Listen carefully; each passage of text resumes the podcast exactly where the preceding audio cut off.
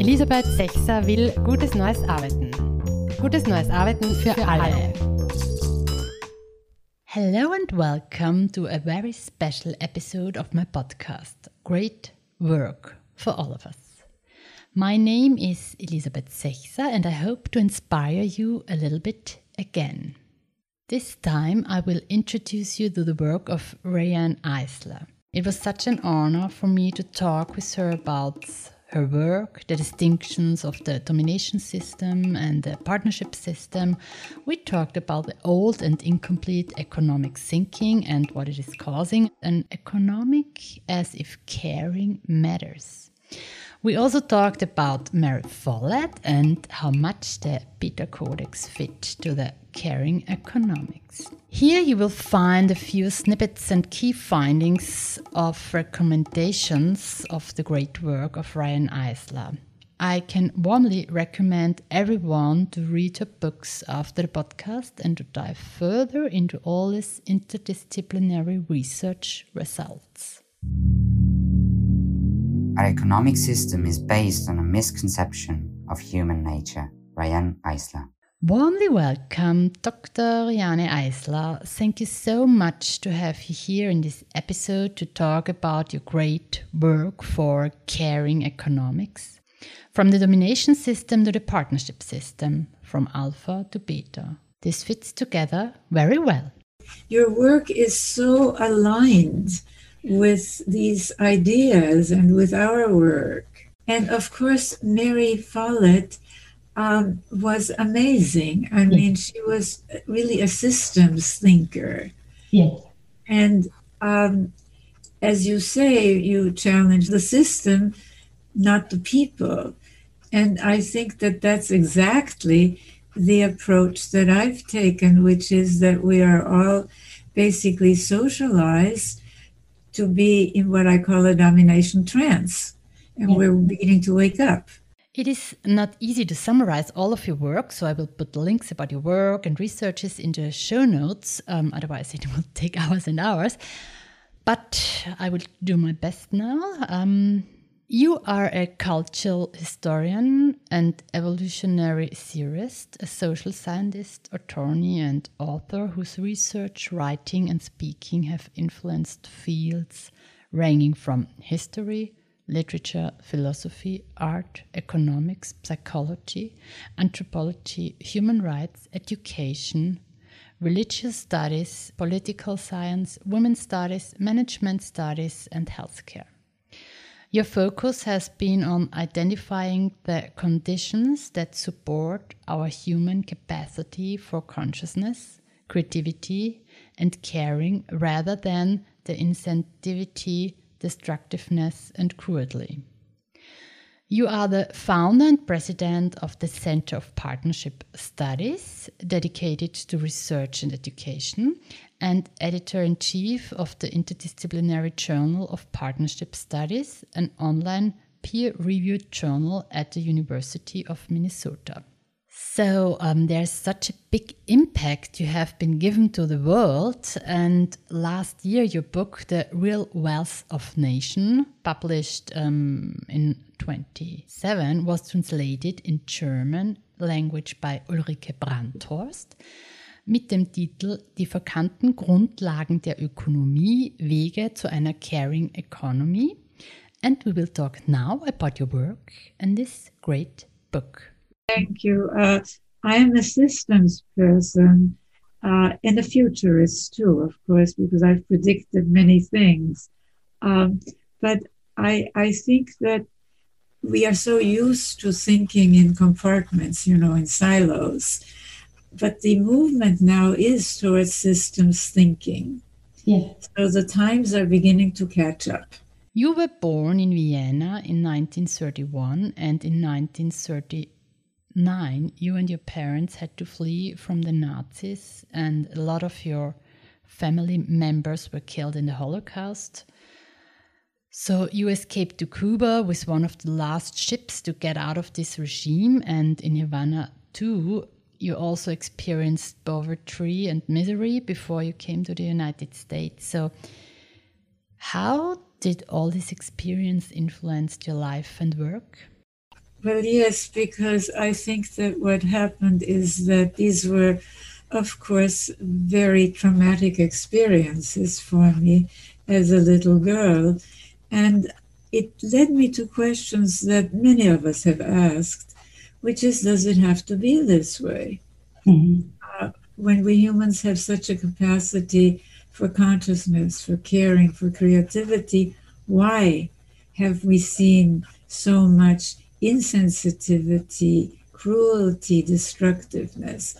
And um, eventually, after many other life experiences, I set out to really, in my multidisciplinary, cross cultural, historical research, to try to answer that question.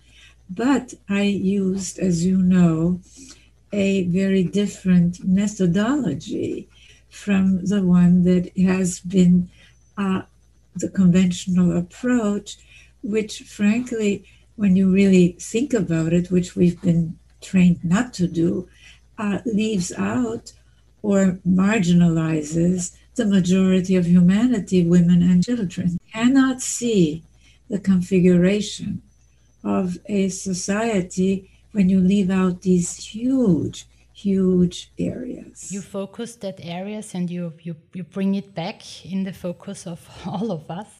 In your research, you find out um, you're describing the two different models the domination system and the partnership systems. The domination system and the partnership system have fundamentally different patterns and of relationships that promote or inhibit value and um, institution and in all areas of life, including, of course, the economies.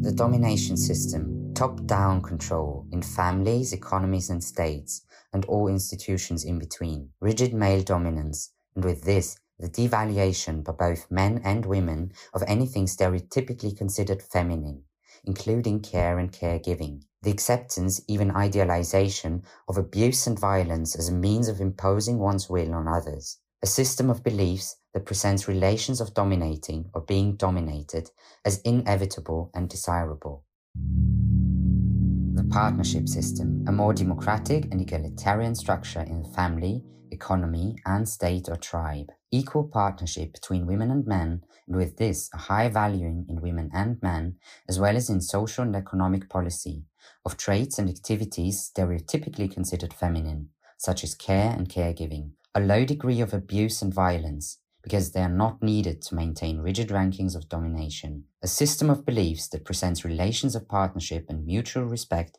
as normal and desirable.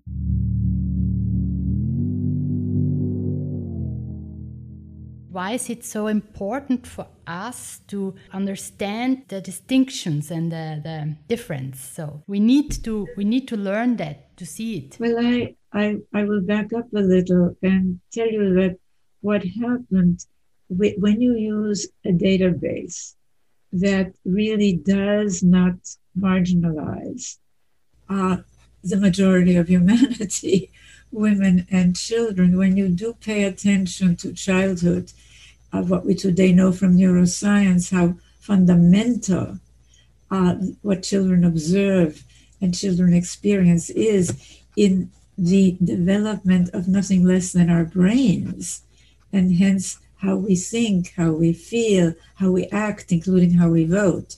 If you really look at the fact that there are two basic forms of humanity the male form and the female form, and that how a society organizes those relations and the roles that go with the so called masculine and feminine has a huge part to play. When you take that into account, what you begin to see are patterns, configurations that go beyond the way we've been taught to think about right, left, religious, secular, Eastern, Western, Northern, Southern, capitalist, socialist. Because if you really think about it, well, I discovered, of course, immediately that I could not answer my questions about mm. what is would support our truly human capacities. uh, by using them because there have been repressive, violent, regressive regimes in every one of these categories. And as I said, if you really think about these categories, they ignore or marginalize women and children. So, what I began to see, uh, let me give you some examples. We were talking about Nazi Germany, Austria. Um, if you look at these very repressive modern regimes, very violent, whether it was uh, the Nazis, whether it was Stalin's Soviet Union, former Soviet Union, whether it was Khomeini in Iran or ISIS or the Taliban. You know, some are religious, some are Eastern, some are secular, some are Western, some are capitalist, some are communist or socialist. Uh, you begin to see that every one of them actually has some very fundamental, uh, really commonalities. That is the domination configuration. They are both authoritarian in both the family, both the family and the state or tribe. Conventional studies don't look at the family except at best in passing. And that's a big, big problem. Secondly, uh, a top priority for every one of these regimes is subordination of women and the so called feminine. Real men are defined by not being, by both women and men, because they're, you know, we're all brought up that way. So we're looking at family, which we aren't used to looking at. We're looking at gender and the kinds of values that a society will support because in domination systems the so-called masculine is above you know mm-hmm. domination conquest uh, even violence is above the so-called feminine caring caregiving nonviolence. And then of course you have in domination system as contrasted to partnership systems. Uh, you have built in a great deal of abuse and violence because how else can you maintain these rankings of mm. man over man, man over woman, race over race, religion over religion, man over nature, you know, basically it's force.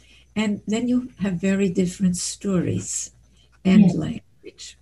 So uh, the partnership, as you move to the partnership side, and we lived I mean, what we know today, and we have to all be part of changing our story uh, because what we know today is that human society for millions of years, first when we were foragers, you know, gatherers, hunters, and then in the early uh, farming societies, and even in the so called high civilization of Minoan Crete, we oriented more to the partnership side.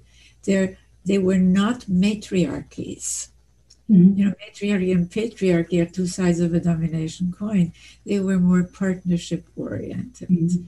And we see trends today in that direction, including in economics. But uh, to get back to how it influences economics, we have, whether it's in capitalism or socialism, had a gendered system of values, mm-hmm. which caring, care, whether it's caring for people starting at birth or caring for our natural life support systems, it is considered only reproductive rather than productive work, which is crazy. Somehow there's always money for prisons, for weapons, for wars, Somehow there is never enough money for caring for children, for people's health, for keeping a clean and healthy environment. We need to change the story. Investment in caring for and educating people is the best investment a nation can make. Riane Eisler. I think that what we're finding is that the crisis of the technological shift from the industrial or mainly manufacturing to uh, the so-called post-industrial knowledge service era uh, is both dislocating and therefore difficult, really, uh, as is COVID. I mean, COVID has exposed the lack of resiliency, the lack of reality, really, mm-hmm. of our conventional economic thinking. Uh, but it is also an opportunity to redefine what is and is not productive work, uh, especially in our knowledge service post industrial age. Even economists who are brainwashed, really, with this, you know, looking at, at only what, what is considered, quote, productive in yeah. the old thinking. Uh, they tell us that the most important capital for this era is what they call high quality human capital. Well, I call it human infrastructure. Well, we're beginning to even hear the term human infrastructure from the President of the United States. When I first published in the United States, uh, my book, which now is available in German. It, has been updated and it's been somewhat abridged, somewhat shortened. But when I first wrote it in 2007, just putting caring and economics in the same sentence, mm. it was like, what are you talking about? Today, we hear caring economics, caring economy is everywhere, but unfortunately, well, Fortunately, we're paying, beginning to pay attention to the work of care. Unfortunately, it has become a synonym only for what I call the care economy, mm. the direct care, whether it's in households, whether it's in the market, whether it's for young people or babies or elderly or the sick or disabled. Uh, so that line between co-option and transformation is a very thin line. I would like to propose that what we need is a post capitalist and post socialist because we need both markets and businesses. I mean, COVID 19 showed that very, very clearly. Mm-hmm. Um, we, we need government and we need businesses. You know, I mean, it's not either or, it's both, but they should be guided by the goal of caring for people starting at birth. Then we have this high quality human capital and caring for our natural life support systems, both of which are ignored in both capitalist and socialist theory. I mean, we have to really understand this that capitalism and socialism came out of very early industrial times in the 1700s, in the 1800s. We are now in the 21st century post industrial era, but even beyond that. And this is something that I really think that once we understand it, a lot of things begin to make sense and we can change them. Both Marx and Smith saw the work of caring for people in households uh, as to be done for free by a woman in a male controlled household. So there is, it, for them, as I said, it was just reproductive, and they have nothing to say about caring for our natural life support systems. Yeah. Both Marx and Smith, nature was there to be exploited, period. Yeah. Yeah. So we really need to move to what I've called a caring economics of partnerism. So there's an old, incomplete, incorrect economic system, and this misconception prevents economic and human development because it is focusing just three of six economic fields. So it's focusing the market economic, the government economic, and the illegal economic. And the new economics, the economics as if caring matters, includes all six fields and the interaction of these six fields and how they are connected uh, with each other. And so um, this is an holistic view on economics. What I point out, of course, in my book is that the conventional domain of economics has left out uh, these three life sustaining sectors the household sector, the volunteer community sector, and the natural economic sector. Mm-hmm. And it, it, it's impossible to really have a sensible, sensible, realistic approach to by trying to add on things to a system that's really crumbling. Yes, because the three puzzle pieces are missing that are, is causing a lot of damage and it's not really economic it's uneconomic. In the book there's also um, the great picture of the caring economy the german version picture um, and in the middle there is the private household. It's the heart of the caring economy can you say something about why it begins there in, in the private household? It begins. Our economy starts there. For many reasons. I mean, we would all be dead. I mean, just very simply, if we weren't cared for. And that care for most people happens in the household. But as I said, neuroscience really uh, proves what uh, the theory of, you know, the new economics of the caring economics of partnerism shows that uh, if we don't pay attention to these formative years, which again happen in the household, uh, then we are really continuing in what I've called the domination trance, mm. which is the acceptance of something that is really irrational mm. as normal. And you know, Gandhi said it very well. He said we should not mistake what is habitual for what is normal.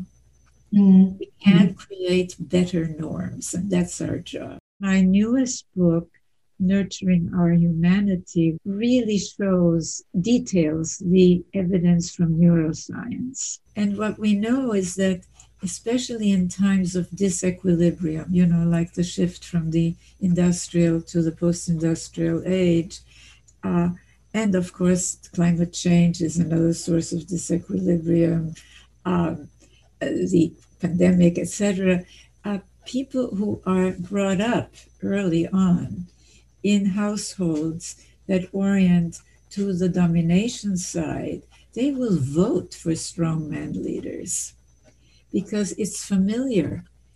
Mm-hmm. Uh, and it's not on a rational level. This is the thing that we have to understand our brains develop long before our critical faculties are fully formed. So while we can change, and people do change, it is very difficult.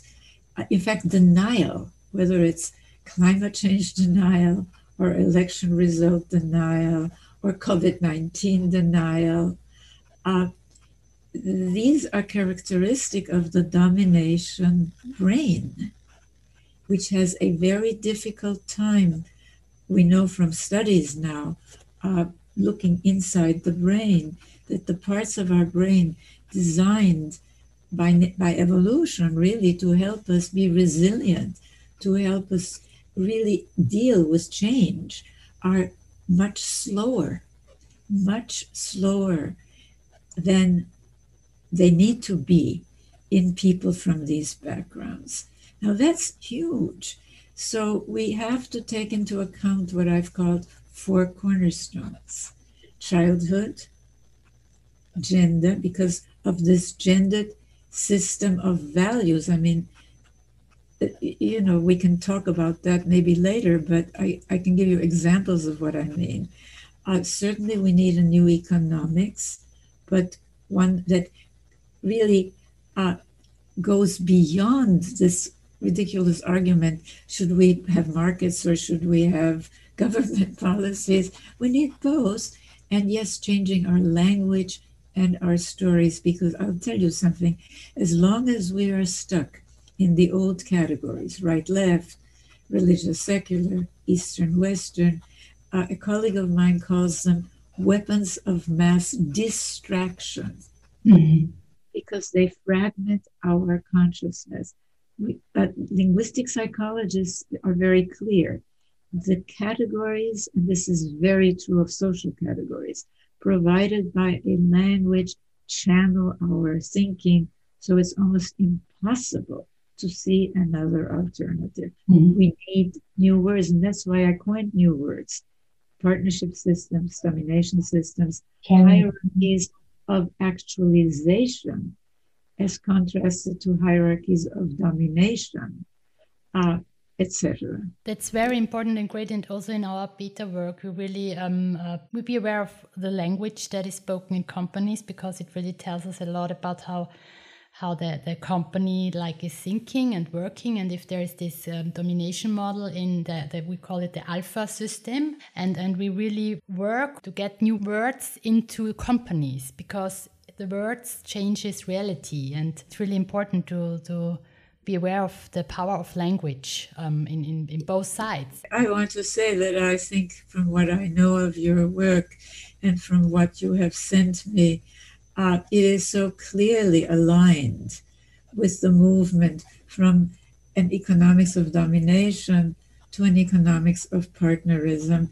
And I, I think that we, um, the finger pointing is against capitalism always, but it isn't capitalism. Look, trickle down economics, so called supply side economics, it's really feudal economics it goes way back to Chinese emperors and uh, Arab, Arab sheiks and Indian pashas, where those on top control the resources and those on bottom, the majority are supposed to content themselves with the scraps dropping from the opulent tables of those on top.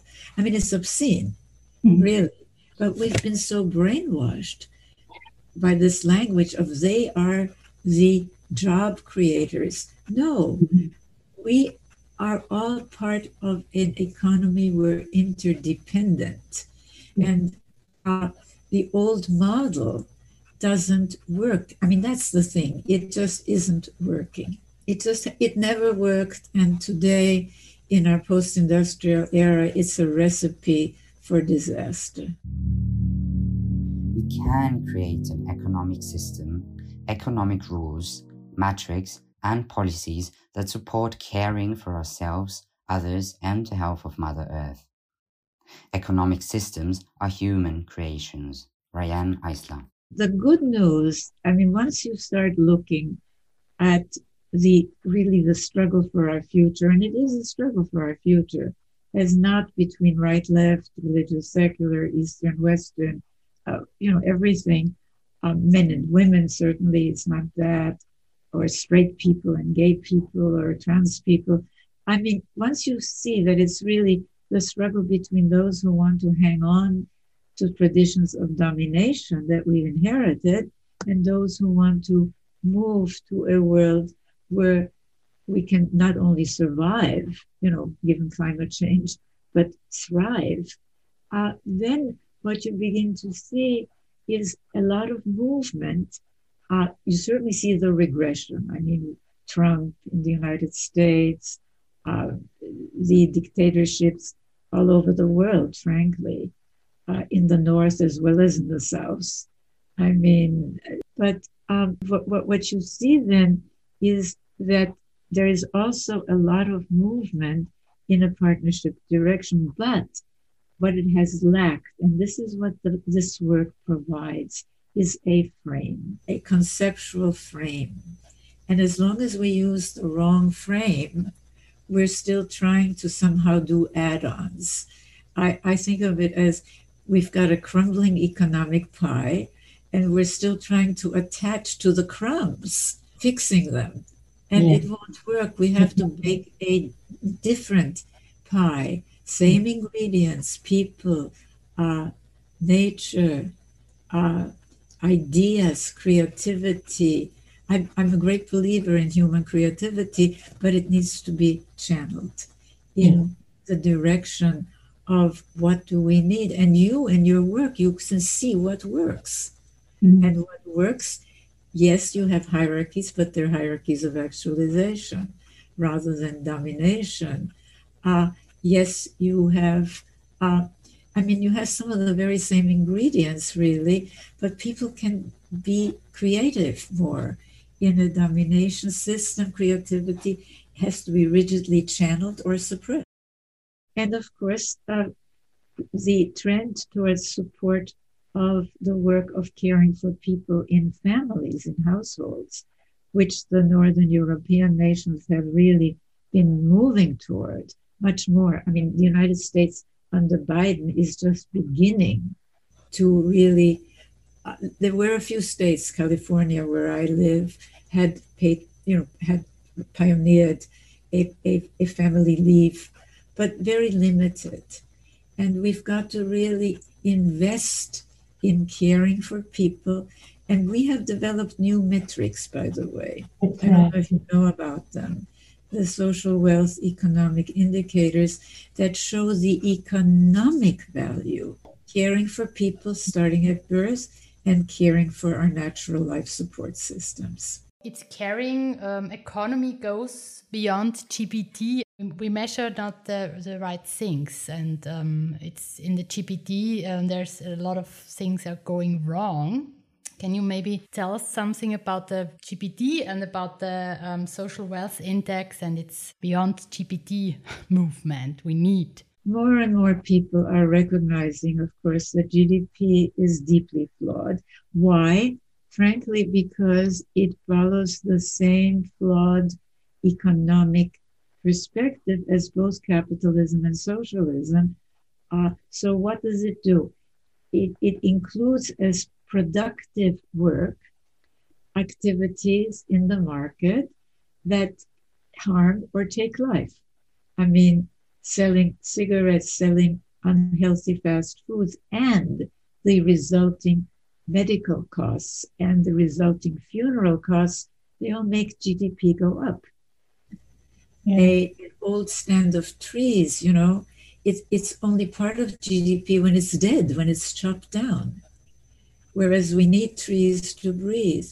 But not only, and this is really the part that we have to really pay attention to now, not only does it include negatives as positives GDP, but it fails to include as productive work the work of caring for people and caring for nature in, in the non market sectors. And in the market, of course, because of this gendered system of values, that work is very low paid with little training, uh, which makes no sense. I mean, as you said, we know from neuroscience how important the early years are. We should invest enormously in the training, in the pay for people who care for children. If we are to have this high quality human capital is not produced in universities. It largely depends on the quality of care and education that children receive in their first years. That's what we know today from neuroscience.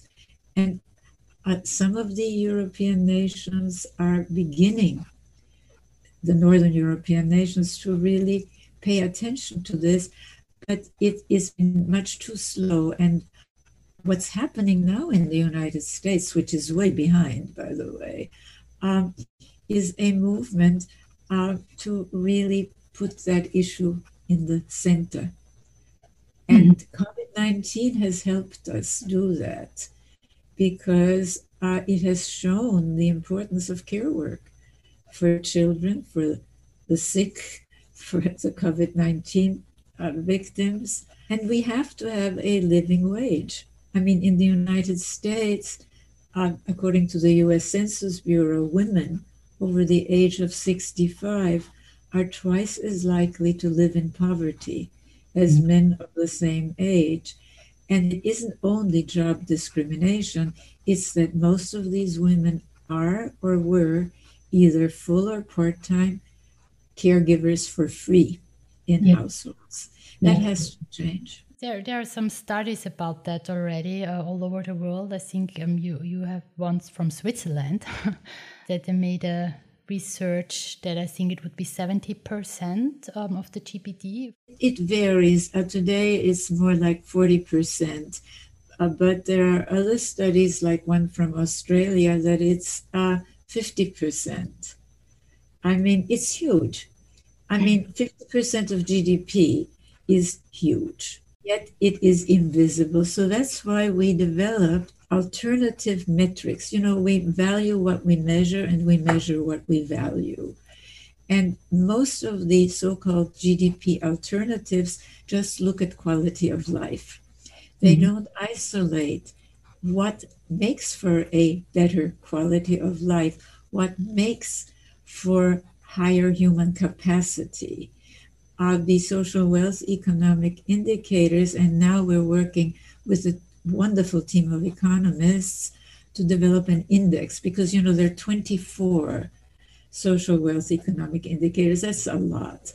So we are basically updating, condensing, and trying to have one or two numbers so that policymakers can see in both business and in government the economic return from investing in caring for people starting at birth and caring for our natural life support system. It, it is a question of a shifting of consciousness. You know, we always look for the quote hard data, right? Having some of this, and you can't really measure completely the value of care. You know, we know that it, it yeah. goes beyond economics, but we can measure its economic value. And that's all we're trying to do. And to show that basically, unless we do, we are going to not have the right policies in either business. I mean, when we first launched the social wealth economic indicators, uh, we had a uh, human uh, resources vice president from a Fortune 500 company as one of the people on the panel. And he said, We're talking about our future employees. Mm-hmm. I mean, he, he got it. But how long did he did it last his understanding? Because he had to go back to a world that ignores that, right? So we have to change that world. And you can find out much more, as you said, Elizabeth, at centerforpartnership.org we would like to get various governments, including, of course, the Austrian government, uh, to become interested in uh, working with us, in using this, because it is, frankly, the way we need to look at the allocation of resources, because we not only look at outcomes, you know, the standard of living, etc. We look at in inputs. Mm. What kinds of investments? So, the United States, for example, of all the OECD nations we found, invests less than half in family support than other OECD nations do on average. And not surprisingly, then, the United States has the highest infant mortality, the highest child poverty, the highest maternal mortality rates of any developed nations. Uh, happiness. Finland appears for the fourth year in a row, and Finland has in place caring many caring policies okay also has women in leadership see as the status of women rises men also find it easier to embrace more stereotypically feminine the status of women is a powerful predictor of everyone's quality of life. When the status and power of women is greater, so also is the nation's general quality of life. When they are lower, so is the quality of life for all. Riane Eisler. We uh, did a study in back in 1995 based on statistical data from 89 nations around the globe. And as you said, we found that the status of women is a powerful predictor of everyone's everyone's quality of life in a nation and if you fast forward and you look at, some of the reports from the world economic uh, uh, forum uh, it's very interesting but people have to put them together if you put together the nations that are at the top of the gender gap reports you know northern european european nations like finland uh, and the uh, World Economic Forum's uh, ranking of, of global competitiveness, they go together. Mm-hmm. These nations are more competitive precisely. They're not socialist. I mean, in the United States, you know, socialist is the big scare word. But these nations are not socialist. They have a very healthy business sector precisely because they invest in caring policies, in universal health care, in universal uh, high quality childhood uh, education, uh, accessible, cheap, well paid. Um, and they also uh, have very generous paid parental leave for both mothers and fathers. And it's very interesting because if they, they started by just um, saying, well, both can get it, but men wouldn't take it. And then they changed it to say, well, in a family where there is a woman and a man, or, you know, where there are two people, if both don't take it, neither gets it. Mm-hmm. Well, men started to take parental leave like crazy. You have to design things in a way that take into account the biases. So, what are the calls of action? What can we do now? And just the concept behind it. I think we need to start educating both business people and government people about the need yes. for a metric that really focuses on the showing what is needed for success in the post-industrial era and also in an era of climate change and pandemic. And I, I really want to say that one of the things that we have to understand is that economics don't just spring up in a vacuum. They're embedded in a culture. And depending on the degree of orientation to the partnership or the domination side of the partnership domination social scale, your economics are going to be different. Mm-hmm. So the fact that we have seen some movement towards policies that support the work of care, you know, the so-called women's work, I mean, whether it's in, done by women or men, uh, you know, or in social and economic policy, that's a very, very important partnership trend. But it has to change the whole system. Yes. You can't just have that and continue as always. And so this this is an opportunity to really familiarize yourself with this new frame with the partnership domination scale, see how economics follows. You know, it'll be top down, as I said, whether it's a Chinese emperor or a or, or trickle down economics, you know, so-called supply down it's domination economics, or it'll be more partnership economics where caring for people the so called feminine is valued in both women and men. And it's a totally different frame or, or system. So it's like like we have it in, an organization like the alpha um, and beta system. It's different. It's totally different. So you cannot in an alpha system you you cannot create a partnership system in a top-down command and control system. So because it's totally different thinking and and it's it's not working. So that's hard for that's hard for people on the one side because they they think okay we can maybe do little by little, but you really need to rethink the system and then to rebuild it together. Well, and the thing is this that uh, the data show that actually uh, organizations, whether it's a family or whether it's a business or whether it's a government that orients more to the partnership side, it's more effective. Yes. It works better because, among other things, you get the creativity from everyone. Mm-hmm. Uh, and there's less fear, there is more mental health, I mean, the advantages are huge, yes. but uh, as long as people don't put it all together in this frame of the partnership domination social scale, it's very hard to put your finger on it. So that's why we always put economics in that frame. And mm-hmm. we talk about economics in terms of not only uh, what we, you know, measure, but also what we reward. Mm-hmm. What we reward. And the present system rewards predatory behavior. And as long as that continues, uh, you you know you're encouraging it basically.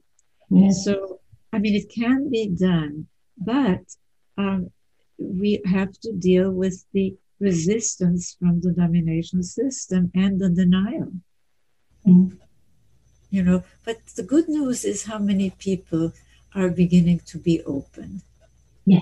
Understand. Well, Einstein said it. He said, you cannot solve problems with the same thinking that created them. And that's why we really need these new categories and this new economic system. We need a strong free market, enlightened government policies, giving visibility and value to the work of caring for people and nature. We really need to leave behind this domination economics. Riane Eisler. It's our job, first of all, changing consciousness is something that every one of us can do. Mm-hmm. Uh, we all have a certain sphere of influence family, work, friends, uh, we can write articles, you know, op eds or letters to the editor. Uh, we can recommend certain people to be interviewed, to be opinion makers. Uh, but the first step, as you said, Elizabeth, is changing our own consciousness. Mm-hmm. And that really means immersing yourself more.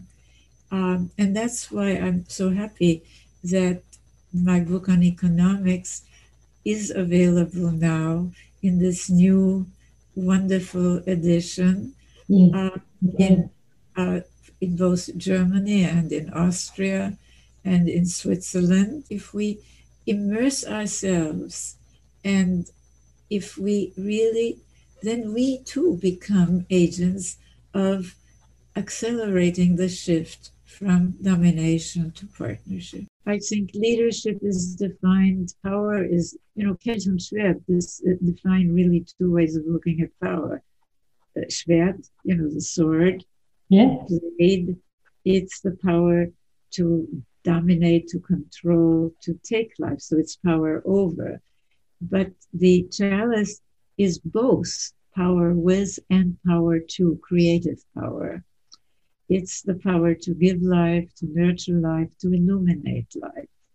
And so I don't, I, I personally, and in my work, write about both shifting from power over, which doesn't really work, as you as you know from your work that you do, to both power with, but also power to.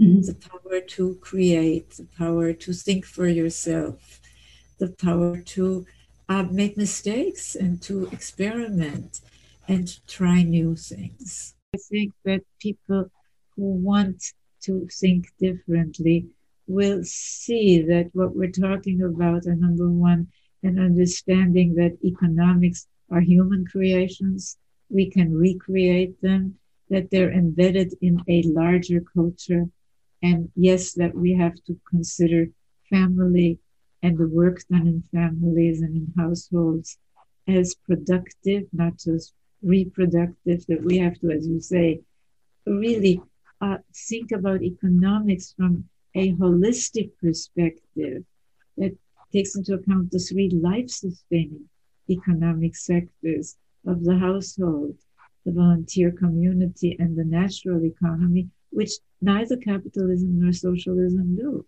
Mm-hmm. Uh, GDP doesn't. And of course, I mean, this is really in progress. You know, partnerism is a growing theory in some of the work that you're doing in organizations. This is a theory that applies to all areas. And again, uh, going to back to the beginning, uh, to start thinking in terms of the partnership domination social scale and forget uh, our really called education to either ignore or marginalize the majority of humanity. I mean, I woke up one day And I thought, this is so strange.